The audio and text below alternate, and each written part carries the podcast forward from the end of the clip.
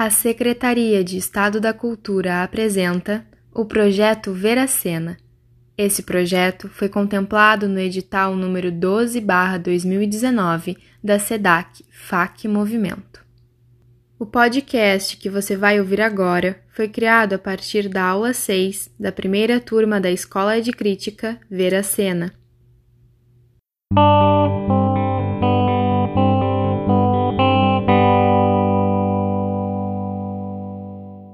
Hoje, então, como eu comentei, a ideia é falar um pouco de assessoria de imprensa e ética, mas, e para isso também queria trazer essa ideia, assim, falar um pouco sobre uma ideia de agenda setting, que é uma ideia, é uma teoria da comunicação, na verdade, da comunicação, uma das teorias, a gente tem, né, antigamente, pensava que comunicação poderia ser um campo de pesquisa, né? hoje em dia é um campo bem fértil de pesquisa, interdisciplinar, é uma área de estudo. Trago essa, sim, porque ela, porque ela vai fazer sentido depois, essa ideia de espaço, essa ideia de disputa de espaço também. Mas, resumidamente, dentro da comunicação, campo de estudo, ela foi se desenvolvendo, principalmente no início, a partir da área da sociologia, principalmente nessa busca de, do estudo da opinião pública. Então, muito das pesquisas pioneiras, assim, nessa área da comunicação, foram a partir de campanhas políticas, assim, vindas muito dos Estados Unidos também. Então, eles queriam entender, né, como é que os meios de comunicação naquela época conseguiam influenciar o público, né, já naquela época. Que a gente tinha essas grandes redes, grandes, só as grandes empresas dominavam a informação, né? então não existia internet, por exemplo, então a gente tinha essas grandes redes de TV, não que hoje não dominem ainda também, né, mas naquela época era mais assim, o impresso era muito mais forte, então tinha esses, como eles chamam de mass media, né, mídia de massa, dominou no século XX, então esses primeiros estudos da área da comunicação refletiam e pensavam sobre essa ideia de influência.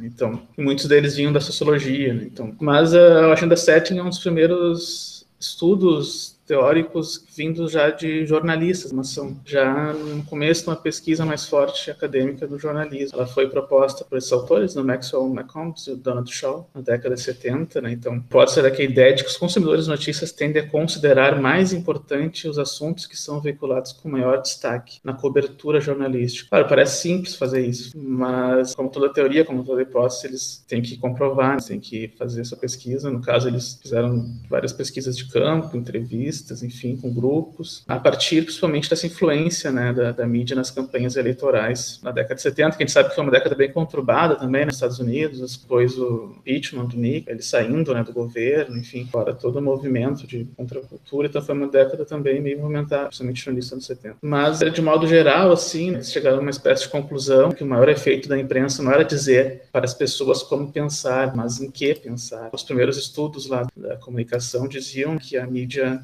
escutava, colocava ideias na cabeça das pessoas, ou persuadia. Então, o que aparece já foi refutado por outras teorias, parece uma ideia muito simples, simplória. Então, eles traziam essa ideia de que a mídia é responsável por propor temas para o debate, mas, ao mesmo tempo, ao propor alguns temas, ela vai deixando, excluindo outros temas de lado também. Isso, num primeiro momento, na década de 70, algumas outras teorias e estudos foram feitos também em cima dessa ideia do Agenda 7. Mas o que importa aqui para gente, essa ideia, sim, poder ainda da imprensa imprensa, né, poder ainda do nosso capital jornalístico de poder colocar assuntos em pauta e às vezes excluir também outros assuntos em pauta. Sabendo que com a internet isso às vezes muda, né, muda de, de visão, alguns assuntos que são trazidos ou curtidos muito mais em tópicos da internet acabam ganhando um espaço daí na grande mídia. Mas essa ideia de agenda também é uma metáfora, enfim, com a agenda, com os eventos que estão acontecendo, né, e agora a gente vai entrar na área cultural, a área cultural é muito pautada em evento, lançamento em algo também factual para poder ter como gancho essa ideia assim do, de marcar aquilo, né, o evento. Enfim, só trouxe para vocês dada e estimulada por diversos alunos teóricos. Até hoje é estudada, né? Tem outras teorias que derivaram dela. Enfim, é o campo da, da comunicação, das teorias estão sempre em, em discussão. Mas também,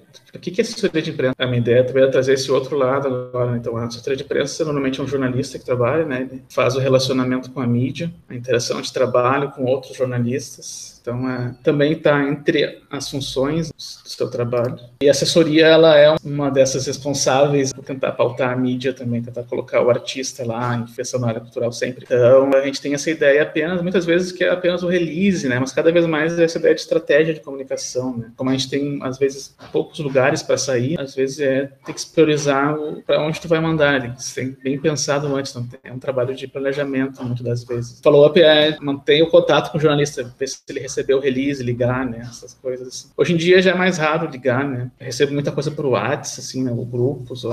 Alguns países não é considerado trabalho para jornalistas também, né? Assessoria de imprensa é considerado para relações públicas. Digamos, Portugal, tu não trabalha, tu, tu não trabalha como jornalista na, numa assessoria de imprensa. Em outros lugares também, mas aqui no Brasil é tradicionalmente é um trabalho do jornalista, embora tenha algumas relações públicas que tendem a ocupar também esse espaço. Em grandes empresas, com mais investimento, normalmente a gente vê assessoria de comunicação, que chama, né? que aí reúne esses três profissionais da comunicação, né? o jornalista, relações públicas, que vai trabalhar mais com a imagem da empresa, né? publicitário, enfim, que pode trabalhar com as campanhas de comunicação também, campanha de divulgação, às vezes com redes sociais, mas essa aí, basicamente, os três podem trabalhar. E aí a assessoria de imprensa seria justamente essa mediação com a mídia, né?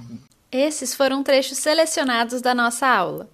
Para saber mais e acompanhar as outras ações do projeto, acompanhe nossas redes. No Instagram, arroba Neelic. No Facebook, Neelic Teatro e Performance. Nosso site é neelic.org e o blog gruponeelic.wordpress.com. Obrigada por nos acompanhar e até a próxima! Esse podcast tem realização do grupo Neelic, apoio da Asgadan. O projeto Veracena está sendo realizado com recursos do governo do estado do Rio Grande do Sul por meio do Procultura RS FAC, Fundo de Apoio à Cultura.